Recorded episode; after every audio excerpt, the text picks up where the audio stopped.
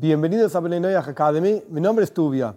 Hoy voy a explicar un concepto que ya lo repetí montones de veces y lo voy a volver a repetir montones de veces, que es el concepto de frase, comillas, nuestros sabios. ¿Quiénes son estos personajes? ¿Quiénes son nuestros sabios?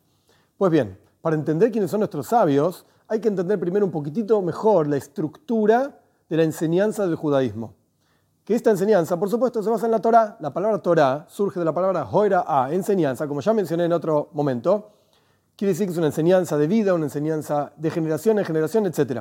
Ok, esto es la Torah, enseñanza en general, pero esta Torah se expresa de dos maneras diferentes. Quiere decir, no es que son dos Torot, son dos expresiones de la misma cuestión.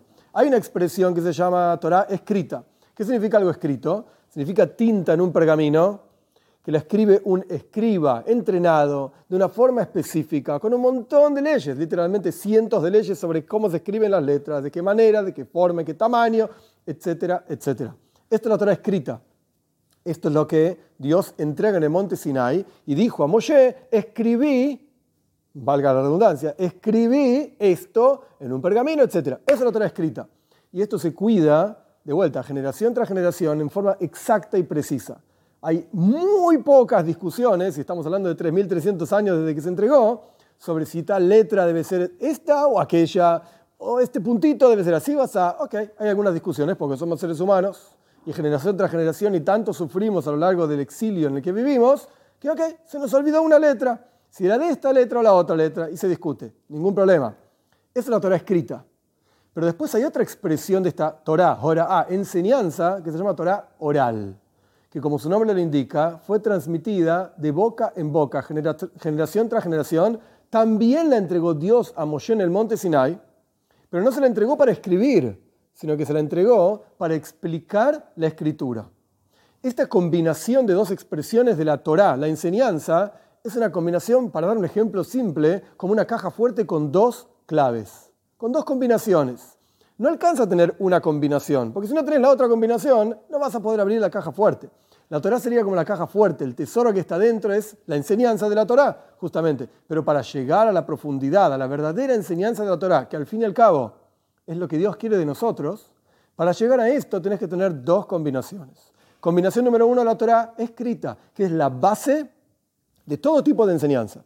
Combinación número dos, la Torah oral, que explica lo que dice la Torah escrita. La Torah escrita sin Torah oral, ¿no se entiende? La Torah oral sin Torah escrita, ¿en qué está basado? ¿Es un invento? ¿De quién? Hmm, de nuestros sabios. Nuestros sabios son aquellos personajes que escribieron la Torah oral. Oh, suena extraño, porque si es oral no está escrito, claro. Alrededor del año 200 aproximadamente de la era común, Rabbi Yehuda Hanassi, así se llamaba Rabbi Yehuda el príncipe, él decide por causa de las persecuciones, las dificultades, las hambrunas, las problemáticas que vivía el pueblo de Israel en la tierra de Israel con la conquista romana, etc., él decide transcribir parte, subrayo, parte de la Torah oral. Y esto se llamó un libro llamado Mishnah. Eso es una parte de la Torah oral. Luego pasaron años, unos 200 años más, y ya no alcanzaba con la Mishnah, porque incluso lo que decía la Mishnah era dudoso Quiere decir, no se entendía fácilmente. Entonces escribió lo que se llamó la Gemara. Gemara la escribe Rab Ashi y Rabina aproximadamente año 400, 450 de la era común, que es una explicación de la Mishnah. Entonces, la Mishnah es una transcripción de parte de la Torah oral, y hay una parte que siempre estuvo en forma oral. De hecho, interesante, estos videos son parte de la Torah oral. Pero esto no me hace a mí un sabio, de ninguna manera. Cuando decimos nuestros sabios, son estos grandes personajes, gigantes de la Torá, gigantes de la vida, gigantes de las enseñanzas, gigantes del vínculo con Dios, que ellos transcribieron parte de la Torá oral. Generación tras generación se fue transmitiendo esa cuestión oral de acuerdo al lenguaje de la generación, de acuerdo a las ideas de esa generación. No es lo mismo hablar a un público hace 3.000 años que hablar a un público hace 2.000 años, que hablar a un público hace 1.000 años, que hablar a un público hoy.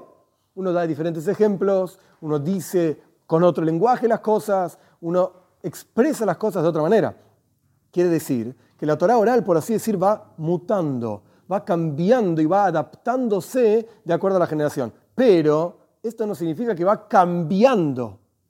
No, Señor. Los fundamentos, las ideas son siempre las mismas. Porque es una Torah eterna. Eterna significa que se aplica en todo lugar y en todo momento. Lo que va cambiando es la expresión de esta Torah oral. ¿Nuestros sabios quiénes son? Son los personajes que aparecen justamente en la Torah oral, que vamos citando generación tras generación, caso tras caso, en cada momento, en cada historia, que nos enseñan estos personajes, nuestros sabios, cómo realmente vivir una vida significativa conectados con Dios.